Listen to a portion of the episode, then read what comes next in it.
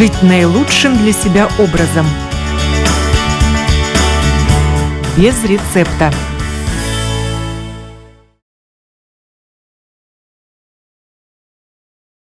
Здравствуйте, с вами Марина Талапина, звукоператор Нора Миспапа, и мы сегодня хотим поговорить в программе «Без рецепта» о сидячем образе жизни и о гаджетах. Как это влияет на наше самочувствие, какие заболевания провоцируют, почему сидячий образ и гаджеты вредны, и что с этим делать, все эти вопросы мы сегодня зададим. Я очень рада представить. У нас сегодня в гостях координатор реабилитации ВЦА поликлиники Элита, эрготерапевт Винета Михайлова. Здравствуйте.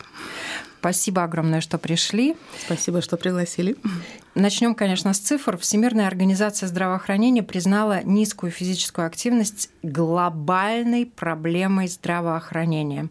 По данным ВОЗ, от 60 до 85% населения земного шара не получают достаточной активности. С какими проблемами здоровья сталкиваются люди, которые ведут малоподвижный образ жизни? Проблемы очень серьезные, и, к сожалению, не все это понимают. Люди, родители, может быть, даже некоторые специалисты, врачи. И, к сожалению, многие также не посылают э, к врачам-реабилитологам, допустим, да, чтобы надо бы делать чаще. Сидячий образ жизни действительно очень большой рискофактор для людей, которые ведут такой образ жизни. Один из самых таких больших тоже это э, риск именно людям, те, которые больше сидят на работе, допустим, больше 7-8 часов подвергаются таким, скажем, как тревожности, депрессии больше подвергаются эти люди. В принципе, сидячий образ жизни тоже прямой путь э, к заболеваниям именно позвоночника, хроническим заболеваниям. Опять же, э, риск образования тромбов, что тоже очень опасно для человека. Обычно это происходит в нижних конечностях, ногах, но они имеют свойство передвигаться и могут передвигаться по организму вплоть до легких, и это может быть очень опасный риск для жизни также. Умственные способности людей тоже снижаются, те, которые ведут очень долго сидячий образ жизни.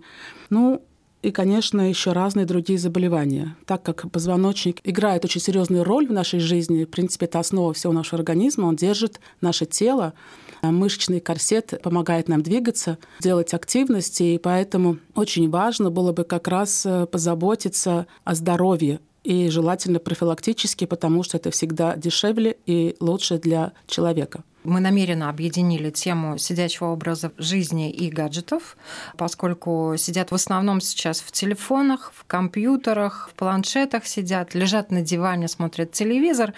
И, естественно, вот э, хочется даже подробнее людям объяснить, что происходит с нашим позвоночником, когда человек долго находится в таком зафиксированном, не совсем правильном положении идет очень большая нагрузка именно на позвоночник, на позвонки, на межпозвоночные диски.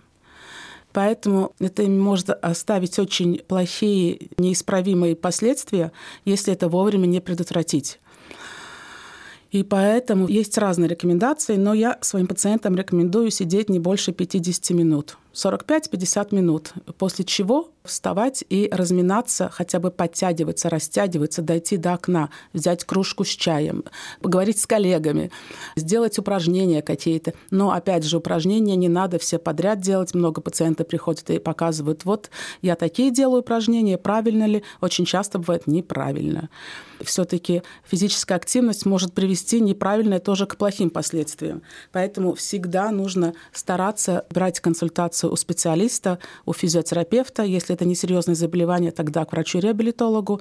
И все-таки несколько занятий взять у физиотерапевта, чтобы проконсультироваться, понять, какие есть возможности, что твой позвоночник лично может делать, какие упражнения. Обязательно специалист покажет, и можно взять на вооружение, и потом эти упражнения, или эрготерапевт, допустим, и потом во время работы он выполнять эти упражнения сможет. Действительно, вот если человек зафиксирован в одной позе, сидит, у него все затекает, жидкость циркулирует уже лимфоток, с задержкой. Да, лимфоток идет сразу меняет, лана э, медленнее, медленнее происходит, да. По мнению ученых, с 2020 по 2030 годы 500 миллионов человек столкнутся с болезнями сердца, ожирения, диабетом и другими неинфекционными болезнями только потому, что ведут малоподвижный образ жизни. Вы уже много лет занимаетесь реабилитацией. Как вообще меняется ситуация?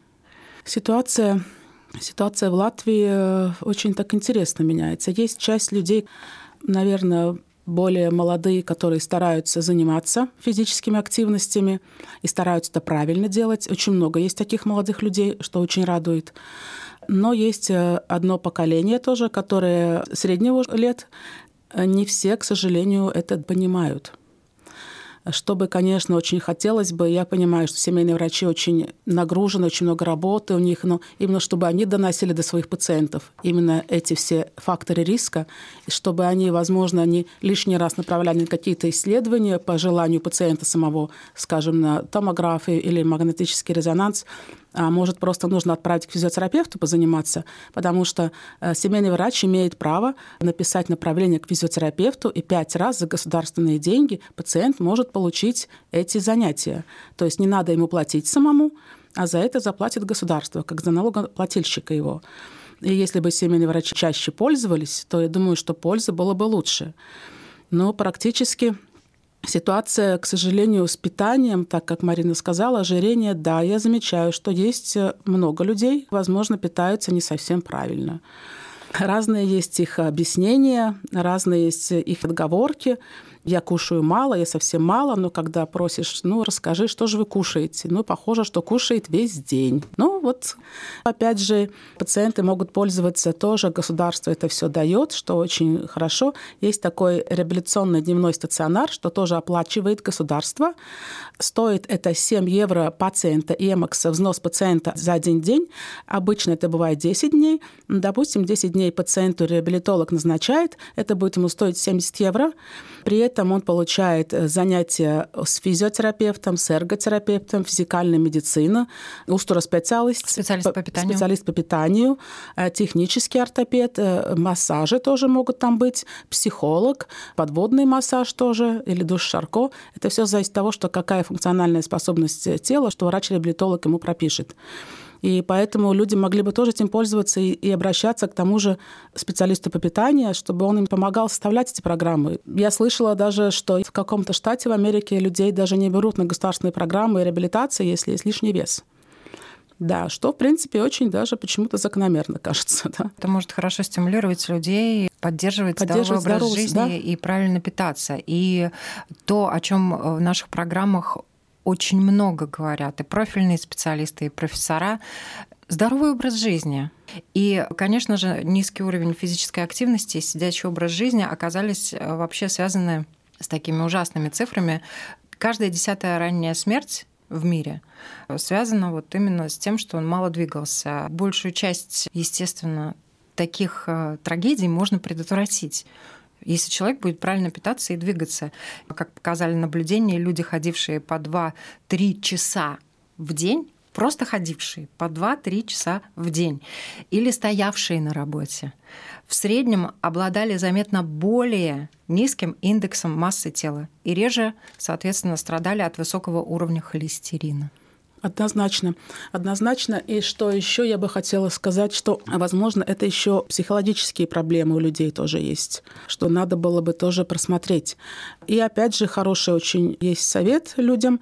Тоже семейный врач имеет право направить к клиническому психологу за государственные денежки на 10 раз. А вот интересно, психологические проблемы какого плана? В принципе, мне кажется, большая часть людей, которые не занимаются, даже вот просто не гуляют по два часа в день, скорее всего, это связано либо с занятостью большой на работе, они вынуждены много работать и сидеть, но вот потом быстренько прибегают домой, у кого дети, те занимаются детьми, покормили семью и пошли на боковую, да? Но это тоже психологическая проблема. проблема. Отдается полностью работе, он не думает о себе. Возможно, он так забивает какие-то свои проблемы. Работая, не надо думать о себе, а ты думаешь о работе, так легче. Возможно, это тоже нужно как-то ну, регулировать, отрегулировать и работать определенные 8 часов или сколько каждому там положено по дарбалыгому, и остальное время все-таки себе позаботиться. Это все возможно спланировать. Почему я говорю, что это, возможно, тоже психологические проблемы у людей. Тоже еда, питание или нехватка внутренних каких-то ресурсов, сил, да, встать с дивана. Мотивация. Легче это... смотреть чужую жизнь в сериале, проживать, чем свою жить. Да, там проще все. Там не надо решать ничего. Там просто смотришь и переживаешь. А своя жизнь тоже как Санта-Барбара, только еще покруче бывает. Ну, вопрос, да, кто на чем акцентирует внимание? Очень многие уходят люди туда и забываются и не хотят жить свою жизнь, думать о себе. Так легче им. Это как раз вот о телевизоре, о компьютере, о фильмах, о гаджетах, да, о всяких фейсбуках и инстаграм и все остальное, что просматривается часами иногда. Вот в такой позе, да нагнув голову, шею. Да, подняв плечи, что имеет огромную нагрузку на позвоночник. Вот таким образом. И, к сожалению, уже можно увидеть детей, да. которые сутулятся из-за того, что у них в руках, если бы еще книги, ладно, а то гаджеты. Книги тоже портят также позвоночник и шею. Опять же, уже продаются специальные подставочки, куда ставится и книгу, можно поставить и телефон – и можно планшет поставить. И сидя красиво в определенной эргономической позе, можно делать эти активности, те же каких-то 40 минут, допустим. Да? Встал, размялся, можешь поставить будильник через 40 минут, чтобы ты мог встать это сделать. Это все возможно спланировать. Поэтому людям надо бы, конечно, обращаться к специалистам именно по таким вещам, как эргономика, конечно, к эрготерапевту. Он подробно расскажет ему, как ему лучше что делать. Сначала будет разговор, интервью будет. Эрготерапевт собирает все нужную информацию о человеке, что ему какие активности важны в его жизни в течение дня. И тогда помогает распланировать и как это правильно сделать. И это не так все сложно. Но бывает очень сложно до человека достучаться чтобы он понял. И я, допустим, в своих консультациях всегда начинаю с элементарного позвоночник, почему это так важно, да, почему нужно беречь его, почему его здоровье будет всегда выгоднее и дешевле, чем потом лечить его. И что это, если появляется боль, это на всю жизнь появляется обычно. Да? Очень элементарно, даже, допустим, женщина приходит, у нее шея болит, я узнаю, кем она работает, что она делает, я уже практически знаю, что она неправильно делает. Как вы моете голову? Вот так вперед над ванной наклонив? Ой, да. Я говорю, у вас же шея, вам болит? Да, болит. Я говорю, ну зачем же это делаете? Можно же сверху душем помыть голову. Но элементарные вещи какие-то. И кажется, взрослый человек просто он не понимает этого как-то, да? Но... Мелочь, но эта мелочь может очень сильно отразиться потом на всю его жизнь потому что это шейный отдел позвонков. Это тоже еще больше риска, чем. Поэтому очень такие самые-самые элементарные вещи, банальные. А люди, к сожалению, как-то не догадываются, не понимают или не хотят обратить внимание, потому что некогда, потому что сериал просмотреть нужно. Этому Это... надо уделить время. Раз. И второе, к сожалению, мы не всегда можем себя увидеть со стороны, но нам могут помочь. Специалисты, конечно, сразу видят э, позвоночник. Тут можно сказать, какую сторону неправильный наклон при сидении, при ходьбе и так далее. Нормальных позвоночников, здоровых позвоночников вы много видите? К сожалению, нет. К сожалению, нет. Обычно ко мне приходят уже больные. Наверное, я думаю, что головные боли, головокружение, ухудшение зрения, сонливость, боль, если даже она, может, небольшая, то раньше, возможно, она была сильнее. Но человек, когда начинает пренебрегать этой болью, он привыкает к ней, сапиус лекснис увеличивается, э, порог, порог. Боль увеличивается, и он не так сильно чувствует эту боль, и она переходит в хроническую. И потом эта хроническая боль может делать протрузы в диске, да? То есть э, это очень опасно. Нельзя болью игнорировать. Поэтому нужно обязательно все-таки, наверное, любому человеку прийти к физиотерапевту и проконсультироваться. Кто, конечно, хочет заботиться и хочет здоровья себе. К сожалению, очень много людей тоже встречается, кто почему-то целенаправленно идут на разные профзаболевания и что-то еще просят, что не хотят получить, еще что-то. Я понимаю, что они устали, тяжело. К сожалению, на работах очень тоже это много не соблюдается. Правила по технике безопасности, да? Да, да. Гигиена труда. Да, к сожалению, это очень много на бумагах только к сожалению. Есть страна, где людям, которые имеют профзаболевание, платит сам работодатель. То есть не государство, а он. То есть я уже реально представляю, насколько он заинтересован, чтобы его работник хорошо работал. Это неплохой выход. Вот именно эти вопросы можно решить на очень ранних стадиях. И э, то, что касается здоровья молодежи, согласно первому в истории исследованию уровня физической активности среди подростков, которое также подготовили ученые Всемирной организации здравоохранения, показатели физической активности более 80% То есть 8 из 10 молодых людей, что мальчики, что девочки, которые посещают школу, находятся ниже рекомендованного уровня. Менее одного часа в сутки они уделяют время какой-то физической активности. Да, но тут хотелось бы, чтобы эти физические активности были бы оздоровительные как раз. Какие? Не просто, не просто но это мое мнение, конечно. Я, меня никто не спрашивал мнение по составлению программы школьных на физкультурах. Но то, что я помню в детстве, и то, что мои дети проходили, приходилось и в высоту, и вдаль прыгать, и что-то еще там какие-то на элементарные какие-то оздоровляющие упражнения, дыхательные упражнения, то, что ему понадобится на всю жизнь, упражнения для закачивания глубоких мышц спины, которые держат позвоночник, чтобы он как раз был стабильный. Этого, к сожалению, почему-то в школах не дают детям. Мне кажется, это надо давать э, на ранней стадии, чтобы дети этому научились. Потом уже можно добавлять другие спортивные активности, потому что если у них нестабильный, вот как раз не держит глубокие мышцы позвоночник, это может привести к разным травматическим последствиям, как мы уже слышали про батут. Недавно случай был с мальчиком. Ну, их же продают везде, и, пожалуйста, скейт-парки. В каждом дворе сейчас есть почти. Но сейчас это началось, сейчас это будут э, самые популярные травмы, как всегда. В том-то и дело. В том-то и дело. Эти детки туда приходят со своими скейтбордами, занимаются без подготовки, без разогрева, без тренера. Что там будет, страшно думать просто, да. Так же, как вот э, говорили, что каждый четвертый пациент э, летом это после батута, да, прыгания Bērnu kliniskā universitātes slimnīcā.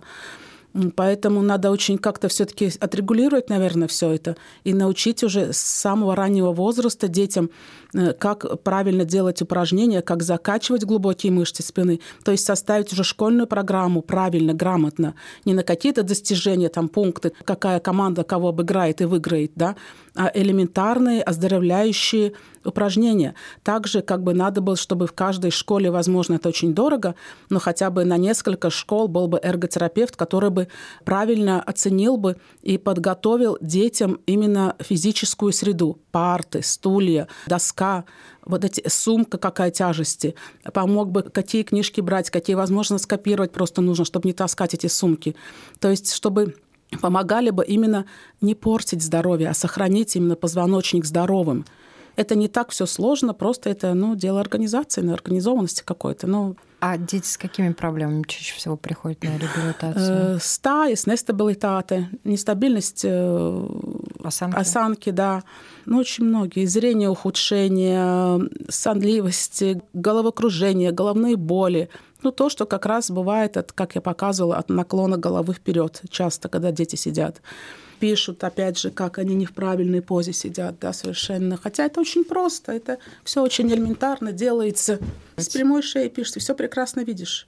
Не надо так сидеть. Если не видишь плохое зрение, тогда можно очки одеть или еще как-то. Ну, другого специалиста PSI стоит. Но это все достаточно просто, но просто это нужно сделать.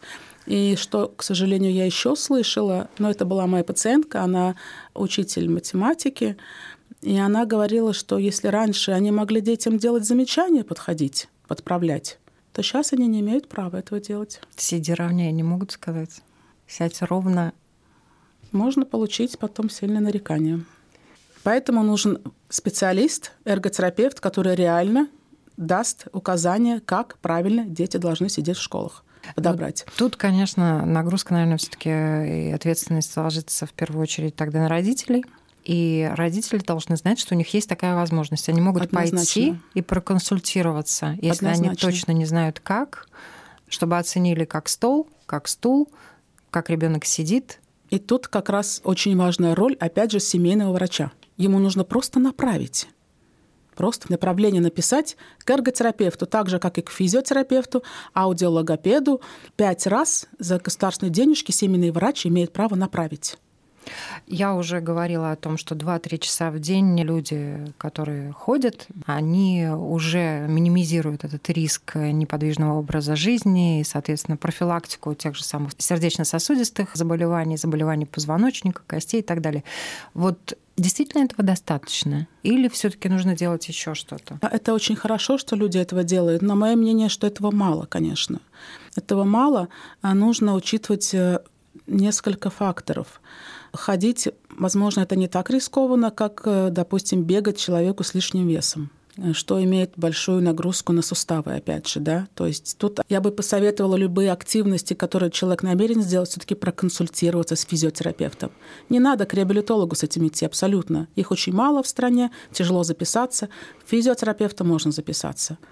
И особенно если есть страховка, тогда вообще может быстро достаточно попасть к этому специалисту и проконсультироваться, как правильно. Потому что там а, не только тот твой вес имеет роль, также, когда человек ходит, по какой поверхности он больше ходит, обувь какая выбирает для ходьбы, чтобы правильная была. Это тоже очень важно. Физиотерапевт подскажет, как закрепить корпус при ходьбе, чтобы это имело еще дополнительный смысл, а не просто в развалочку идти. То есть очень такие нюансы, которые ты можешь потом использовать плюс себе еще. Но их надо знать. Да. Данные, связанные с сидячим образом жизни, собранные его с Национальной службой здравоохранения Британии, ученые подсчитали число людей, ведущих сидячий образ жизни, и вычислили ту их долю, которая каждый год преждевременно умирает от диабета, инфарктов, рака легких, прямой кишки и других болезней. Именно преждевременно, да, слишком рано они заболевают. И э, все эти заболевания именно связаны с гиподинамией. И оказалось, что в целом этой проблемой страдает примерно каждый третий житель страны Великобритании, проводящий более шести часов за компьютером или лежа на диване. И в год от болезней, связанных с сидячим образом жизни, умирает почти 70 тысяч жителей Туманного Альбиона. К сожалению, к превеликому.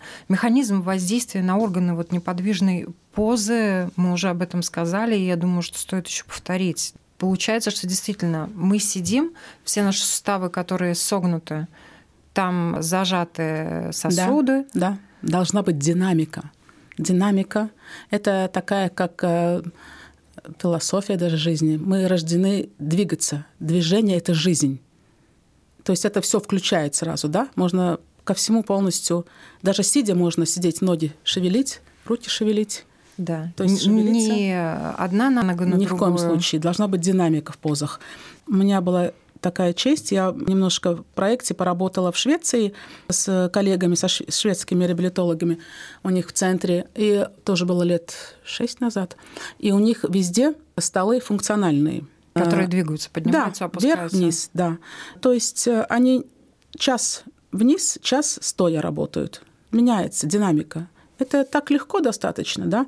Это не так дорого стоит. Очень большой выбор и механические, и с кнопочкой можно, да, выбрать столы и этим пользоваться прекрасно. Если человек говорит, что мне некуда поставить, мне еще, ну, выброси что-то лишнее из дома, возможно, это более важно, чем какое-то другое ненужная вещь там или какая-то секция громоздкая, которая стоит. Или кого-нибудь кресло, на котором можно развалиться. Развалиться, да. То есть это все дело даришенс, это. Ну да, Самые распространенные ошибки в положении сидя за столом у людей, которые вы наблюдаете. Я знаю, что когда к вам люди приходят, вы тоже просите их сесть за стол, и вы сразу видите, как они сидят и что они делают. Очень разные есть.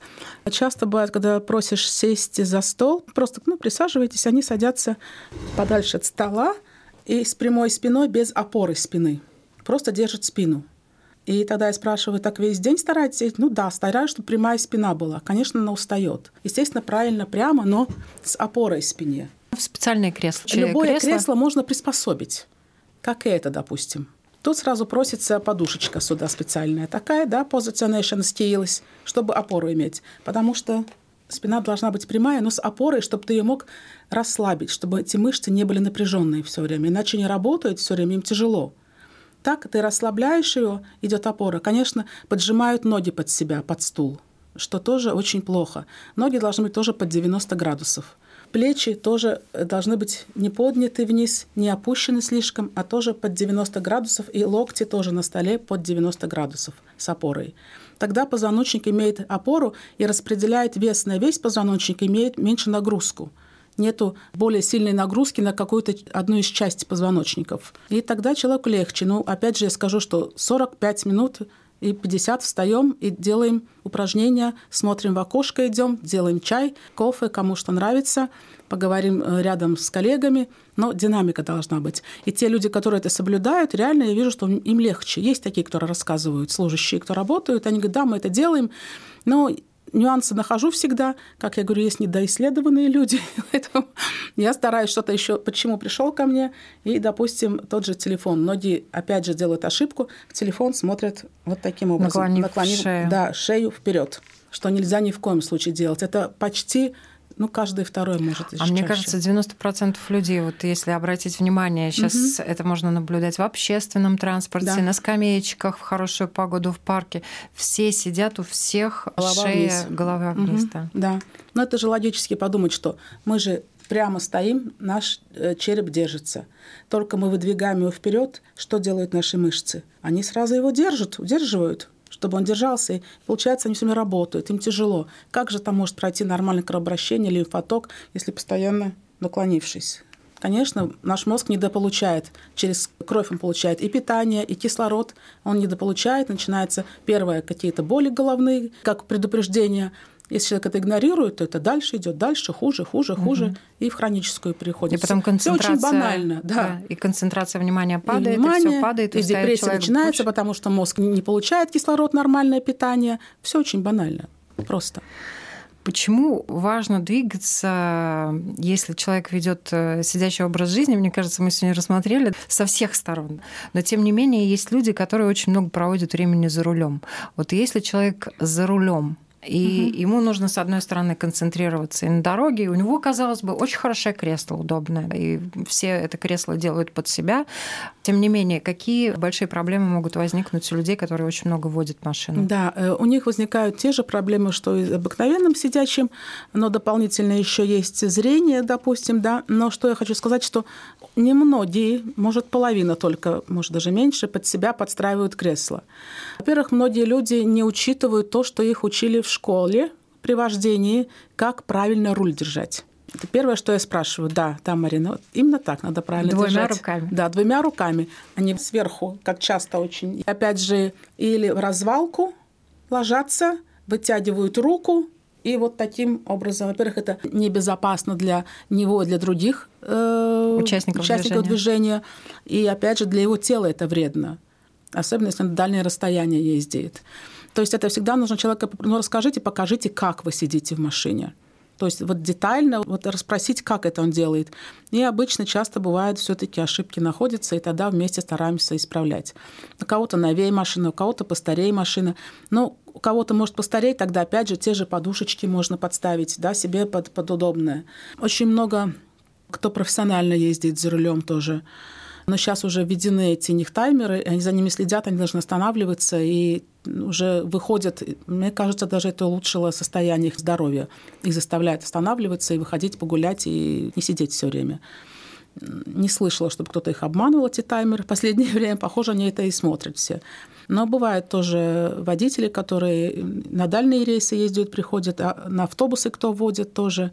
Сейчас как-то это, мне кажется, лучше стало. Раньше, к сожалению, очень часто люди приходили именно водители автобусов, троллейбусов, которым приходилось по несколько смен работать из-за нехватки людей.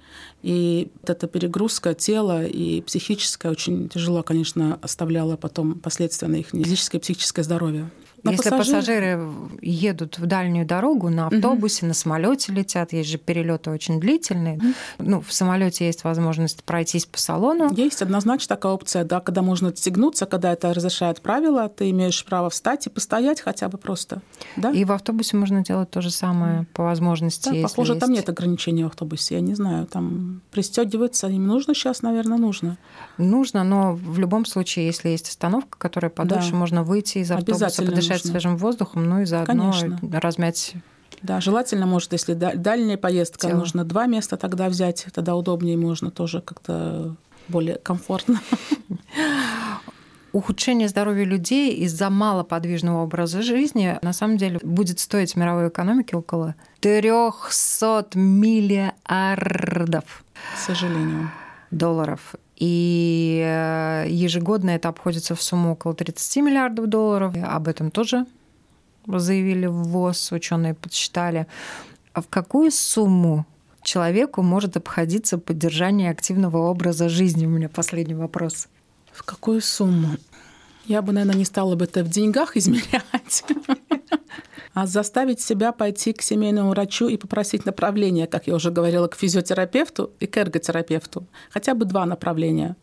К ним можно быстрее записаться, чем врачу-реабилитологу, если нет серьезных если семейный врач видит, что необходимо врач-реабилитолог, он обязательно посоветует. Все-таки нужно вам к реабилитологу, а потом к физиотерапевту или к эрготерапевту.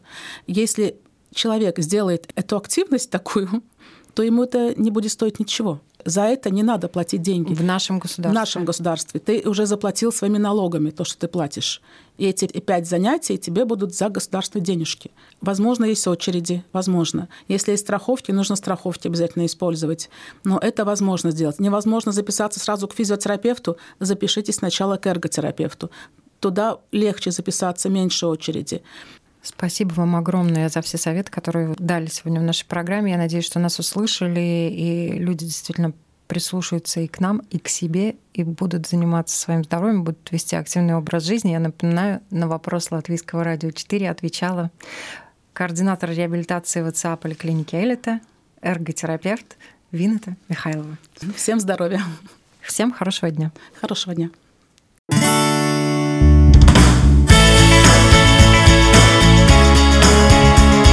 Жить наилучшим для себя образом. Без рецепта.